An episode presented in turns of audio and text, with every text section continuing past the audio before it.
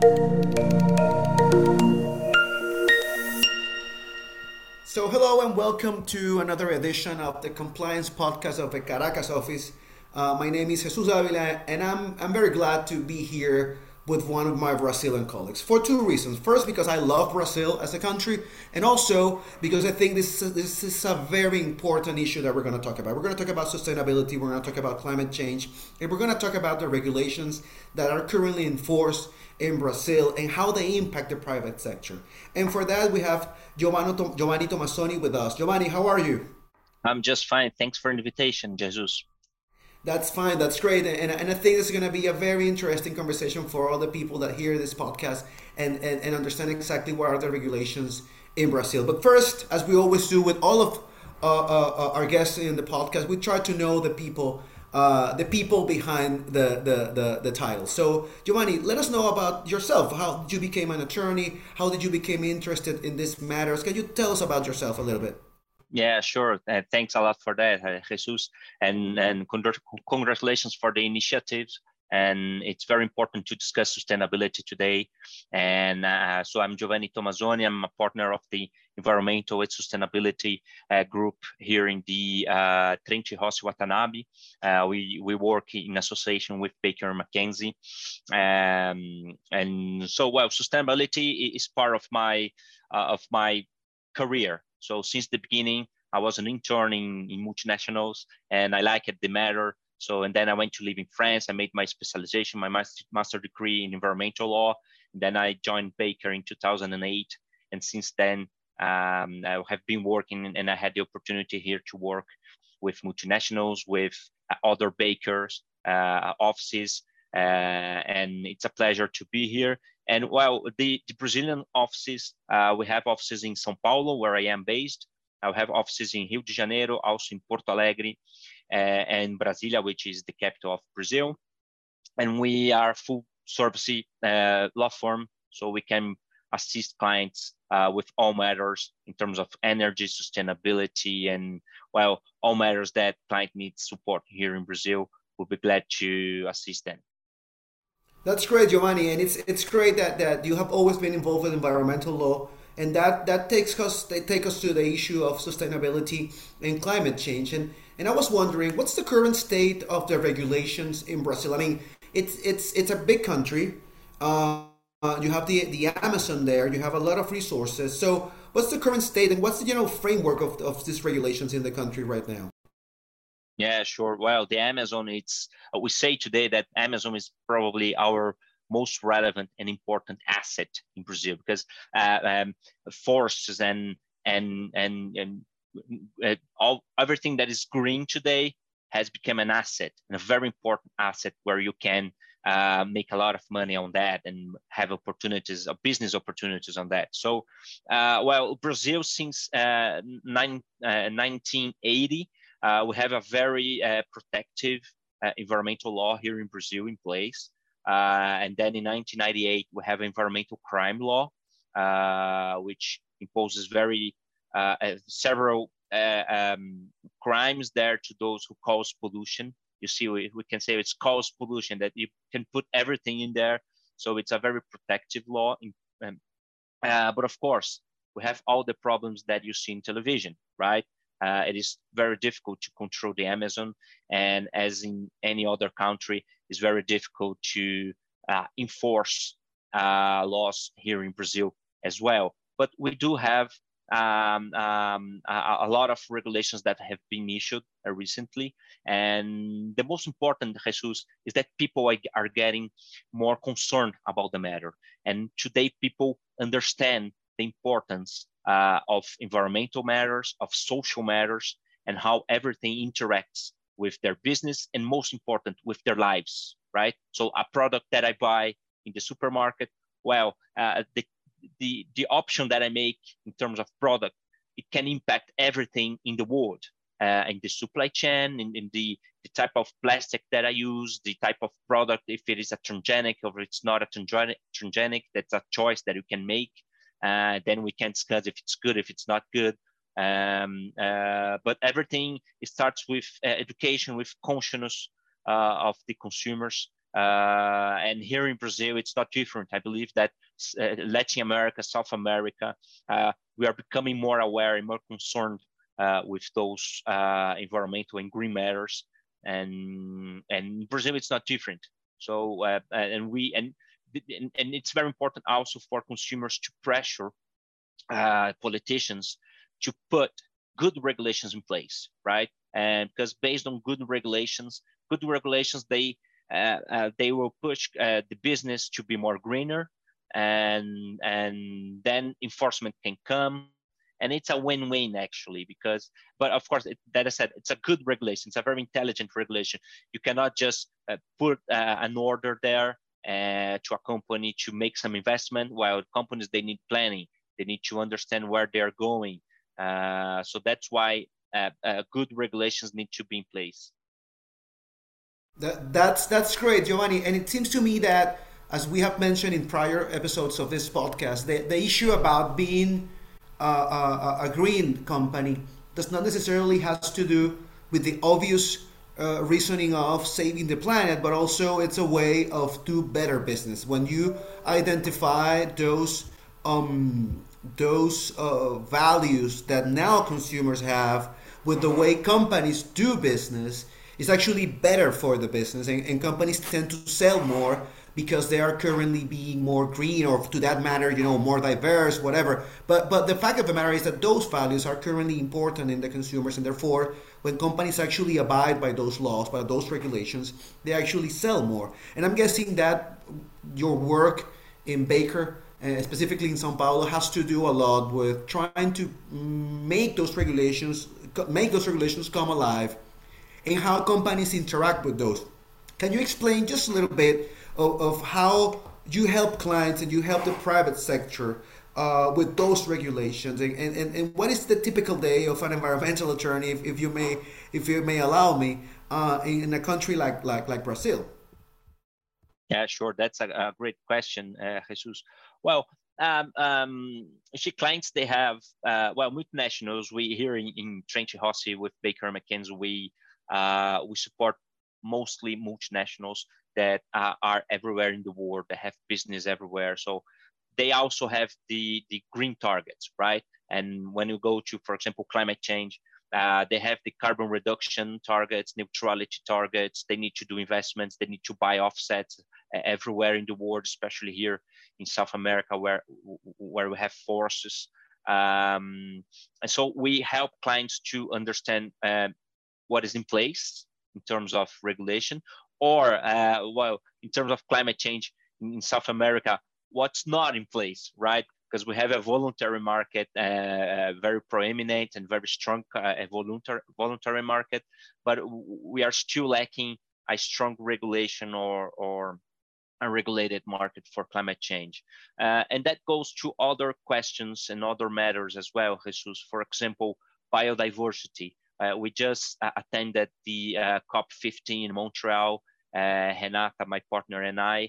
And well, th- there's a lot coming there. So we have disclosure targets that were defined by the CBD convention in Montreal in last December. And countries will have to internalize uh, those targets.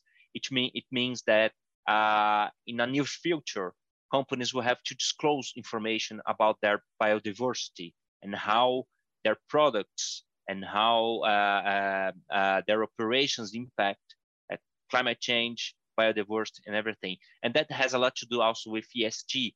So ESG today, um, it's a main topic. We have regulations in place. We're starting to have some enforcement now, especially to banks. And we see a lot coming on also in, in the European Union. They have new directives in place, also in the US. And of course, that uh, all those uh, regulations and important marks, they will influence here, uh, uh, Latin American, South American, how we do business, which is good. Um, there's a, a, we also help clients a lot um, uh, to understand if their policies more than complying with regulations if uh, when they disclose the information, they are not uh, going into greenwashing. because sometimes you comply with regulation, uh, but uh, what you do is not necessarily what you're saying you do, right? So uh, there is a concern uh, on that as well. Uh, so we help clients to to uh, make statements statements in or, or, in a correct level of of statement just to avoid some greenwashing, which is difficult. Um, it seems simple, but it's pretty difficult to do in, in, in practical terms. And there's a lot going on also, Jesus, in, in solid waste. Uh, we saw all the policies on circular economy and reducing, reusing, and recycling. Uh, so regulations in Brazil specifically are very strong on that. We know, I know that in Argentina as well, they have very good, uh, very strong regulations in place. So they need to, uh, clients need to understand if they have obligations, what is the extent of their obligations, how to comply, how to make investments, how to interact with what we call here the catadores, which is people in the street that are poor people that have the uh, that collects. You see the the uh, plastics and and aluminum and everything to recycling. So uh, now with the new government that's coming, it's a left wing. Uh, so they have already announced that um, they will they will have more uh, regulations and enforcement on that, on how to integrate those catadores, which is a social uh, uh, uh, program that we had. And in the last government, it was not so implemented, but now it seems that uh, we will have more enforcement on that. So that's how we, we help clients. We understand the political scenario, we understand uh, what the regulations are coming, the Bill of Laws, and and because that is important to client to uh, direct to know to understand where they need to invest what are the main concerns right? So uh, that's what we do. Also in social aspects human rights it's a very important issue to, uh, today. Um, uh, in, in, the cop 15 that i mentioned in montreal there are also targets on how to interact with indigenous and traditional communities and people uh, well, that that's a hot topic here in Brazil, uh, also because of of the uh, uh, uh OIT 169, uh, which is a reg- an international regulation of a labor regulation that poses also obligations on that. So, socials and and, and relationship and human rights aspect aspects are very important today, and so we need to help clients to understand how the business will survive in all this new world that it's coming. And and it's it's it's fun. In, in the end of the day it's very fun. I find it great giovani because i, I, totally uh, agree with you. It's really a, fun new world that we're currently living in and also it's a way of you know mixing what i think uh, some of us had uh, so those ideals that we had uh, as young uh, law students of how to change the world. It happens that now the, actually the world is changing, and some of those values, for example, environmental values or diversity values, are, are now becoming important. And, and, and, actually, it's a way of uh, aligning businesses with these values. And again, not only because it's the correct thing to do, but also uh, because it's actually a way to uh, maximize uh, earnings in companies because again there's going to be an identification between those values and the values of your consumers and i think that that's great i find that also as, a, as, I, as you mentioned it's fun but it's also very complex because you need to it's it's uh, it's uh, uh, uh, an equipment that has many parts moving and you need to be aware of those parts so that all of them combined actually give you the result that you want and in that regard and based on the on what you mentioned and, and about your visit uh, to Montreal in this respect. I wanted to ask you, how did you see the future? How, what are those challenges that you see in the future, specifically for the region? Because I think Latin America is basically the, the we, we, are the last jurisdictions that actually take care of certain things. So how do you see those those those challenges for the future? Um, well, uh, I see that Latin America, South America, will have a lot of uh, protagonism in the years to come. And we see, uh, I take an example, uh, Jesus, uh, with fertilizers, for example. Now we have the Russian uh, and Ukraine conflict. Uh, well, we need a lot of uh, fertilizers here to to to our uh, commodities. Uh, so it becomes a problem. So uh, so what we do, well, we need to now focus on policies for fertilizers because we have a lot of area and we can. We, uh, so clients need to invest on that, and it's um, and it's a national. It becomes a national security matter, right? So to have fertilizers for the business, for the people, has to do a lot, a lot with food. And if you don't have food for your people, so you will depend on other countries. So, so there's a lot of issues that comes together, and you're completely right. It's very complex, uh, and we say in Baker, right, how to how to drive clients in this very complex world. That's one of our our purpose, right? Make clients to thrive in a complex world. I believe that's that's the correct uh, purpose of our office. And um, and what what I what I believe it will happen is that um, we will attract investments definitely uh, because here um, we have our our politics, uh, left wing, right wing, and, and problems and everything. Uh, but we have stability in, in, the end of the day, right? And and for business is good. We have a good climate. We have space we have um, we have a qualified uh, workforce, right? Uh, if you compare that with with Asia and with other regions, our our workforce is, is pretty qualified. Of course, that we we need to make investments on that. So um, we see and we hear from clients that more and more uh, Latin America will become a place to invest and to have uh, some final goods, not just commodities, but other uh, better products with with uh, say aggregated aggregated value, right? The the with more value in the product. Um, so I'm, I'm very I'm very optimistic on that.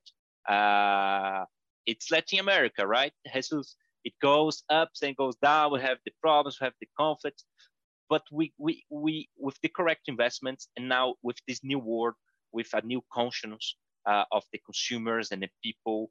Uh, I believe that uh, we'll have everything uh, to move forward here to attract investments and to be the, the best place in the world to live definitely with our climate with our people with our culture.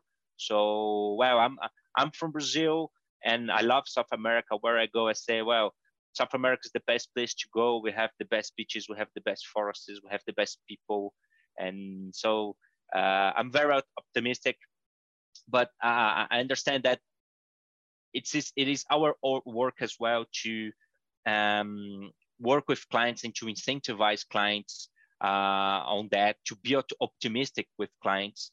They have their analysis. Uh, if they understand it's not the correct time to make the investment, they won't do. They're not. They're smart people, right? Uh, so, but we need to be optimistic, um, and we need to make client understand um, that we do have stability here uh, in South America. And I can say more about Brazil, of course. Uh, so that, that's what I believe it's our work. And so I'm very optimistic again. So I believe that in the following years, we will receive a lot of investments and we will have a very um, uh, good place to, to work and to grow.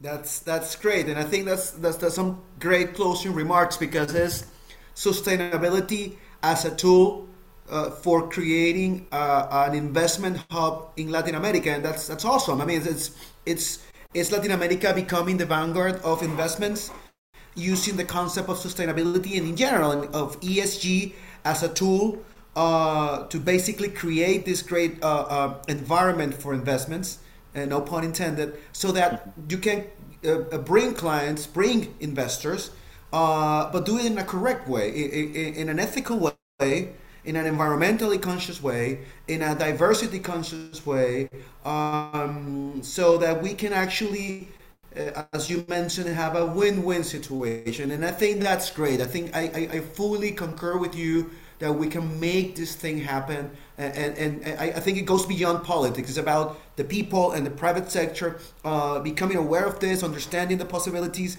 and based on that, just just uh, moving forward to this future that I think awaits for us. And I'm pretty sure it's going to be uh, in the near future. Giovani, this has been a great conversation. Thanks for your time. I know you, you guys are very busy, and, and I really appreciate that you had time to discuss with us these very interesting uh, topics. Most likely, we will have part two of this because I think we can talk about many things in this respect. But but but many thanks for for for being here, Giovani. Was my pleasure, Jesus, and congratulations again for this initiative. It's very important to uh, discuss with clients to bring more content and to bring uh, uh, good content. And sustainability is a very hot topic. And again, it will it, it, it comes and, and it, it will prevail in the following years. So client needs to be ready for this new world. And again, congratulations and thanks a lot for the invitation. Thanks, Giovani. We're very glad that, that, that we had you here and and and, and, I leave this podcast with that comment sustainability for a great future. Uh, for a great future, not only in respect to environmental matters, but also on the business side. And, and with this, we finish uh, this edition of the Compliance Podcast of the Caracas office. My name is Jesus Davila, and we hopefully see each other in another opportunity. Goodbye, guys.